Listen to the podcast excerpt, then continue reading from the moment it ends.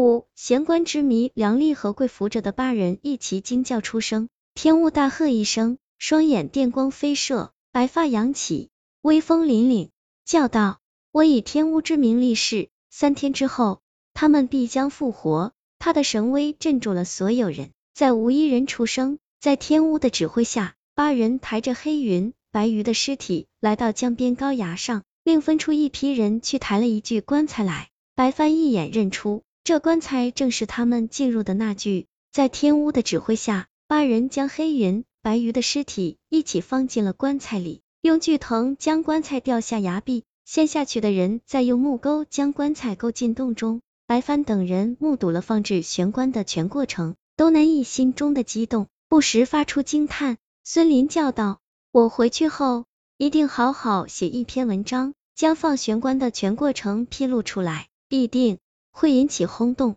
梁丽却苦着脸道：“只怕我们回不去了，会和他们一样，死了也葬进玄关里。后人发掘玄关，看到我们陪葬的手机手表，一定又是件举世轰动的大新闻。不必担心，你们能回去的。”答话的是天乌。这时，八人已全部离开，只剩下天乌一个人，微笑着看着他们。白帆问：“前辈是哪个星球上的人？”玄关的神奇功能以及天乌眼中传出的巨大力量，使白帆确信天乌绝不是普通人，十有八九是外星人。天乌微笑着摇摇头：“不，我是地球人，是已经灭绝了的第一代地球人。”什么？白帆惊呼道。天乌发出一声叹息。道：早在七亿三千万年前，第一代地球人便已出现。当时的地球不像现在这样四分五裂，是一个整体，高山耸立天际，大河劈开原野，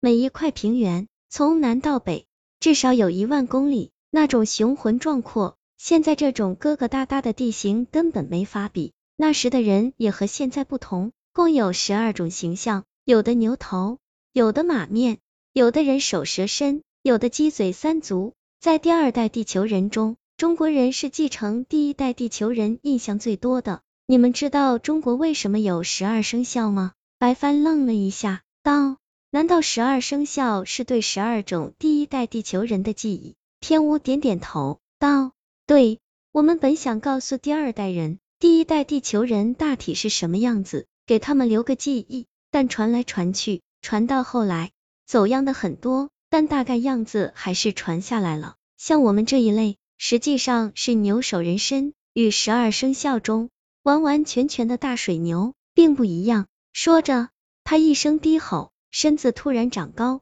同时头部开始变异，嘴巴突出，脑后长角，成了一个体型庞大、牛首人身的怪物。梁丽顿时吓得尖叫起来。原来，第一代地球人科技远比现在发达。对地球资源的利用也比现在先进的多，并且对资源尽情利用，不加以保护，最终环境恶化，资源枯竭。为了争夺剩下的有限资源，互相之间大打出手，最终同归于尽。天乌这只牛首人在灭绝前集所有智慧，制造了一台超级电脑，命名为大成器，就是玄关中牛头顶心骨上镶着的那块鹅卵石。玄关之所以能让人起死回生及穿越时空，全是大成器在起作用。天乌其实早已死了，此时看到的天乌不过是大成器制造出来的幻影。白帆等人感慨不已，同时想到自己这一代人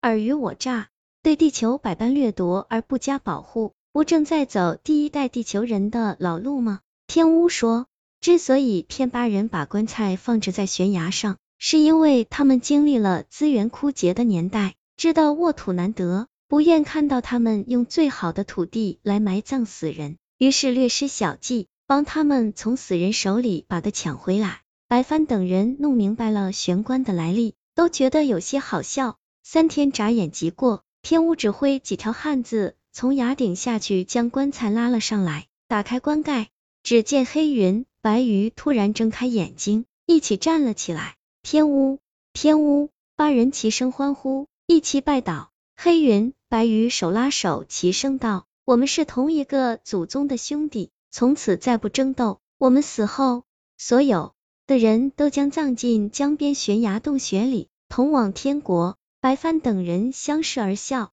八人散去后，天悟道：“你们也该回去了。”白帆问：“前辈把我们弄回两千年前的八人时代，不会仅仅告诉我们玄关的来历吧？”天悟笑道：“是，我叫你们来，一是孙林偶尔闯入，缘分难得；二是眼看第二代人又在重复着先辈的老路。”实在不甘心，希望借你们的口传话给第二代人，若不想像先辈一样灭绝，现在便是回头的时候了。他话音刚落，白帆三人眼前一花，身子已站在来时的船上，往江边悬崖上看。天乌孤独的立着，慢慢化为牛首人身，再慢慢消失不见。看着天乌消失的身影，白帆等人仿佛看到了第一代地球人的消亡，心中无限伤感。他们都知道，回去之后该为这古老的地球做些什么了。